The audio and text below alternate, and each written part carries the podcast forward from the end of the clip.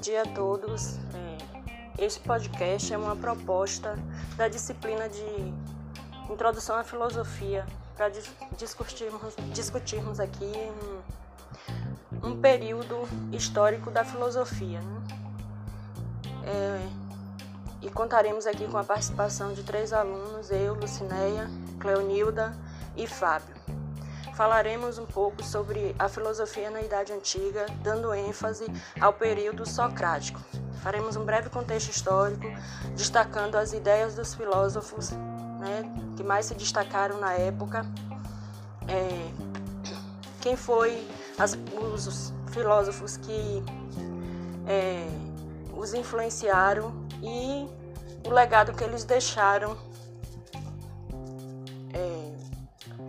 em nossa história, né?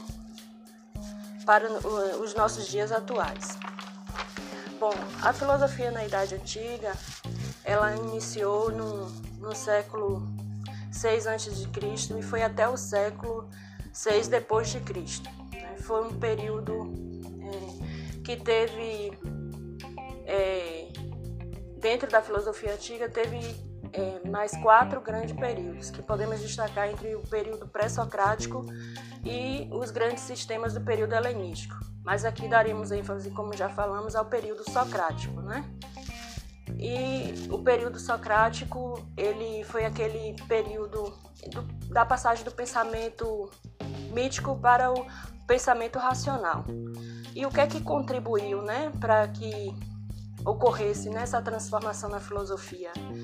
É, devemos a isso né, as grandes transformações que ocorreram na sociedade grega na época, né, como o surgimento da, da escrita, o surgimento do calendário, as viagens marítimas, né, o desenvolvimento do comércio, em detrimento da é, aristocracia grega, dos grandes proprietários de terra. E é, no período socrático, a gente pode destacar principalmente o surgimento da democracia. É nesse período em que a cidade, a criação da polis, ela cria, cria ênfase, né?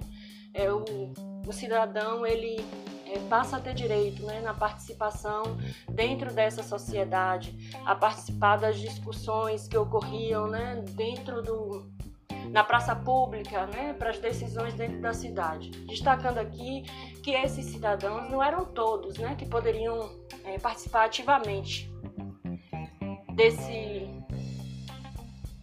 dessas discussões no sentido de influenciar é, nas decisões que ocorriam na cidade. Né?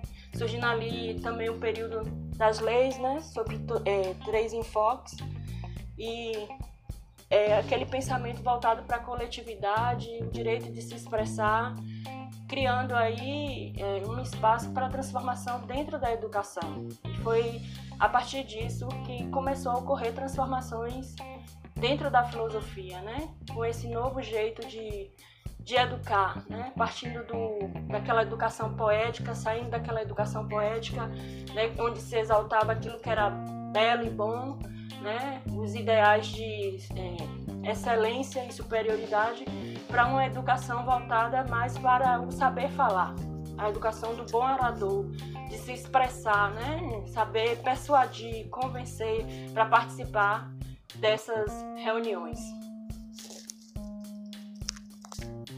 Então, o pensamento socrático ele era um pensamento voltado para a razão.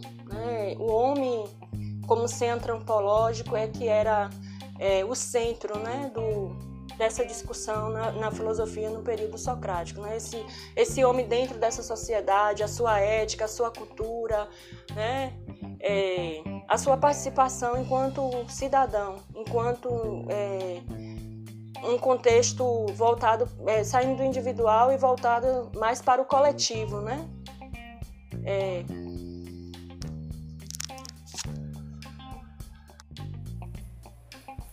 Como disse a colega Lucinéia, os sofistas eram os especialistas em oratória e retórica. Se propunham ensinar os jovens a arte da persuasão. Não estavam preocupados com a verdade, se baseavam em opiniões para produzir argumentos de persuasão. o Sócrates combatia os sofistas, levando a crer que a verdade não pode ser alcançada baseada em opiniões. Ele propunha que antes de querer conhecer a natureza e persuadir os outros, cada um deveria primeiro conhecer-se a si mesmo. Bom, a expressão conhecer-te a ti mesmo vem daí, que ela se tornou a divisa do Sócrates, por ele fazer do autoconhecimento a condição de todos os outros conhecimentos verdadeiros. Bom, a expressão, ela vem do, ela estava gravada no pórtico do templo de Apolo, patrono grego da sabedoria. E o Sócrates usa dessa expressão. E como que ele fazia isso? Ele através dos diálogos, perguntas e respostas, para levar o outro à dúvida e mostrar que não tinha conhecimento, e chegava à conclusão que nada sabia. Ou seja, eu sei que nada sei. Ele queria mostrar que a filosofia ela era uma busca do conhecimento Sócrates, com seus questionamentos, levava as pessoas a pensarem e começou a incomodar os poderosos de Atenas. E por isso ele foi acusado de desrespeitar os deuses, de corromper a juventude, de violar as leis da época. Ele foi condenado à morte. Ele não deixou nada escrito. O que se sabe a respeito dele foi passado pelos seus alunos e um especial, que era o Platão, que escreveu vários livros com ensinamento de Sócrates, e até um intitulado Apologia de Sócrates, que é uma narrativa do que poderia ter sido a sua defesa. Bom, o incômodo das autoridades antigas ainda continua sendo o mesmo das atuais, o de não lidar com as pessoas que pensam, que reivindicam, que não aceitam qualquer coisa as atitudes ainda são as mesmas. Por exemplo, a retirada da filosofia como obrigatoriedade no ensino é um meio de se tirar esse esclarecimento. O corte de investimentos em educação é um outro meio. São ações que os governantes utilizam para fazerem o que bem querem e atender apenas uma minoria e não um bem comum. E assim a gente termina o nosso podcast.